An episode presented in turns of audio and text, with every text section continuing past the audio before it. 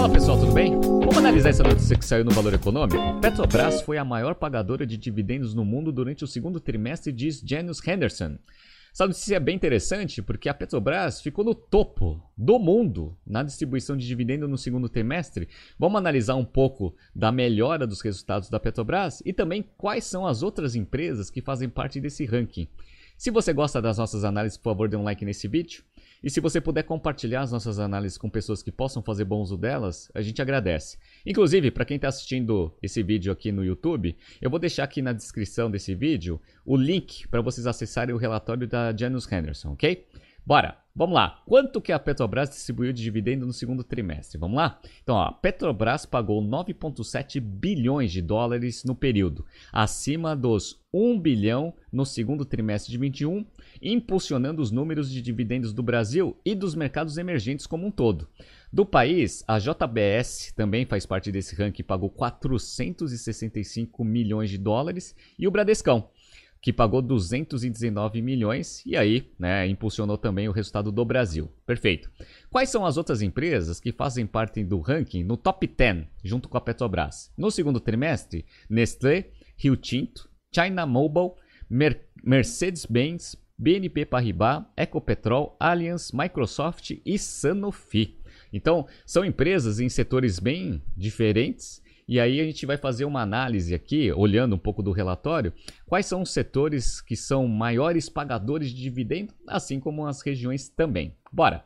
Bom, Aqui, para quem está vendo no YouTube, eu estou mostrando aqui o site da Janus Henderson, que é uma gestora que faz esse ranking trimestralmente. Então é até interessante para quem gosta de criar aquela estratégia de distribuição de dividendos, é, montando uma carteirinha aí adequada. É, dá uma olhada aqui nesse relatório, que esse relatório é bem completo. Aliás, gostei bastante. Foi a primeira vez que eu fiz essa análise. Então, ó, eu peguei aqui a evolução desse ranking é, desde 2016, só especificamente do segundo quarter.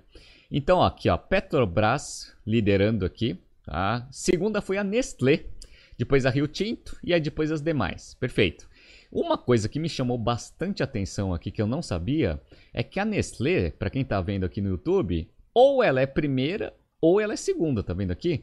Então a Nestlé é uma excelente pagadora de dividendos no segundo trimestre aqui. Então isso também né, pode fazer parte aí de uma estratégia aí de compra de ativo para distribuição de dividendos, se você tem esse, né, esse viés na, na parte de investimentos em ativos de mercado. Então, bem interessante aqui, não sabia disso. Nestlé é uma máquina de distribuição de dividendos no segundo trimestre.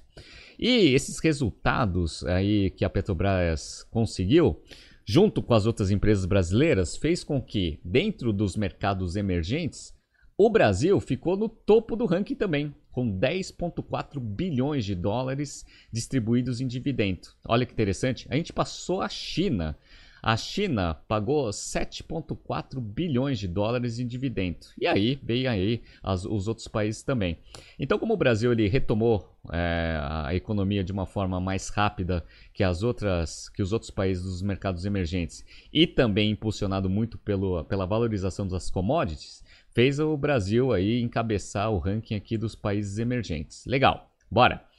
E em termos de setor, Renato, quais são os setores melhores em termos de pagamento de dividendo no segundo trimestre de 22? Bom, disparado, o mercado financeiro aqui sempre está na frente, né? Então está sempre encabeçando a, a lista aqui da, dos maiores setores de pagamento de dividendo. Só aqui no segundo quarto de 22 foram 139,9, ou seja, 140 bilhões de dividendos distribuídos. E aí a gente viu um grande crescimento do oil and gas and energy, até pela, pela valorização das commodities. Então, ela ficou em segundo aqui, ó, 45 bilhões. E ela ultrapassou o mercado de tecnologia, mercado de health, que eram mercados que eram melhores pagadores de de dividendos aí que oil and gas nos últimos anos, né? Falando obviamente de segundo quarto. E quando a gente pega aqui a Petrobras, a gente percebe uma melhora sensível nos resultados da companhia. Então, ó, no primeiro semestre de 21, ela conseguiu alcançar uma receita de 196 bilhões de reais. Perfeito. Tá? Com um lucro bruto aqui de 101 milhões, uma margem bruta aqui em torno de 51%. Agora, quando a gente pega primeiro semestre de 22, ela atingiu uma receita de 312 bilhões de reais, com um lucro bruto de 170, melhorando a sua margem bruta para 54%. E aí você vê, né, que a empresa teve um EBITDA ajustado de 175 bilhões aqui no primeiro semestre. E a gente vê também que ela é uma grande geradora de caixa operacional. 124 bilhões de geração de caixa, muito próximo aqui do EBITDA de 175. Então, uma máquina de geração de caixa, por isso que você tem bastante dinheiro para distribuir como dividendo. Uma outra coisa que eu acho bem interessante a gente analisar aqui na, nos financials aqui da Petrobras é o seguinte. Vocês estão vendo aqui a dívida bruta da Petrobras? Ela vem caindo consistentemente. Então, no primeiro semestre aqui, eles fecharam com uma dívida bruta de 63 bilhões e agora chegou a 53 bilhões de reais. Legal, uma dívida líquida sobre EBITDA de 0,6, extremamente saudável aí esse índice de endividamento em relação ao EBITDA que você gera. Legal, né? Era 1,49 esse índice no primeiro semestre de 21. Então todo aquele plano de desinvestimento que a Petrobras começou a realizar para começar a amortizar essa dívida está dando certo. Vocês sabem quanto que era a dívida, quanto que chegou a, a ter de dívida bruta a Petrobras? Eu vou mostrar para vocês. Ó. Atualmente está em 53 bilhões. Lá em, deixa eu pegar aqui, ó, dia 13 de 11 de 2015, saiu essa notícia aqui na Exame, ó, Petrobras atinge dívida recorde, meio trilhão de reais. A Petrobras estava com 506 bilhões de reais em dívida, agora está com 53, diminuiu quase 10 vezes a quantidade de dívida que ela tinha. Então aquele plano de desinvestimento para desalavancar a companhia de 2015 até agora, pô, tá dando certo.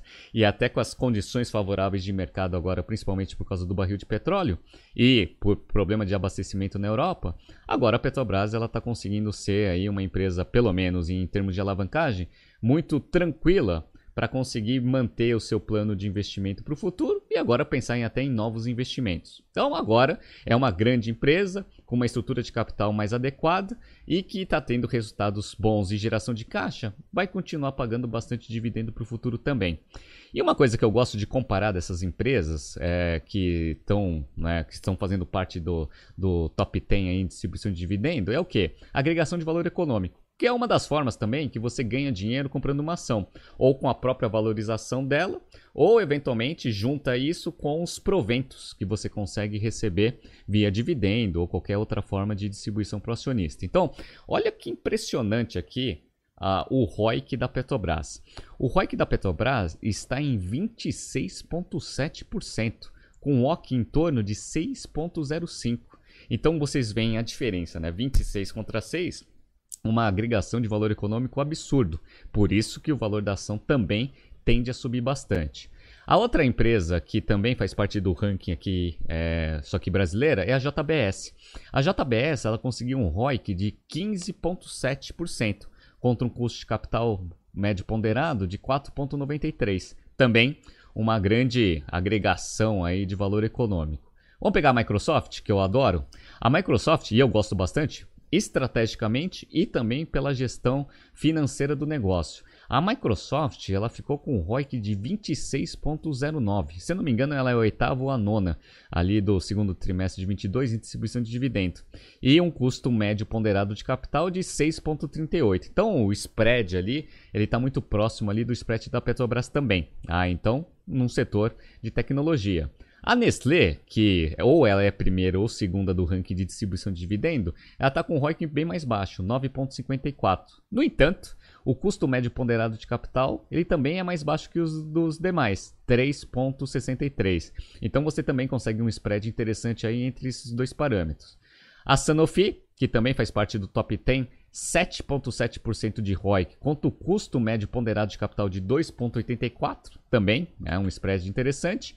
E por último, a que tem o menor ROIC do top 10 é a Mercedes-Benz, 4,76. Aí você fala assim, nossa, mas é um ROIC muito baixo. Mas como o custo de capital está 2,57, ainda consegue ter spread aí entre esses dois índices. Então, é bem interessante aqui essa distribuição de dividendo e, e, entender um pouco como foi todo esse processo de desalavancagem da Petrobras e com essas condições favoráveis aí do barril de petróleo, fez com que a empresa ela, ela fosse o destaque mundial aí na distribuição de dividendo trazendo também ah, o Brasil como topo da lista também na, nos mercados emergentes. Então, parabéns aí à Petrobras. Vamos ver o que vai acontecer agora nos próximos trimestres, se ela vai continuar mantendo esse ritmo de crescimento de receita forte para conseguir manter aí a distribuição de dividendo forte também para o futuro. Tá surgindo aqui alguns BTCs News passados para vocês analisarem. Não se esqueça de se inscrever no nosso canal e nossa, na nossa newsletter. E também não esqueça de acessar o relatório aqui que eu vou deixar na descrição do vídeo, ok? Grande abraço e até amanhã.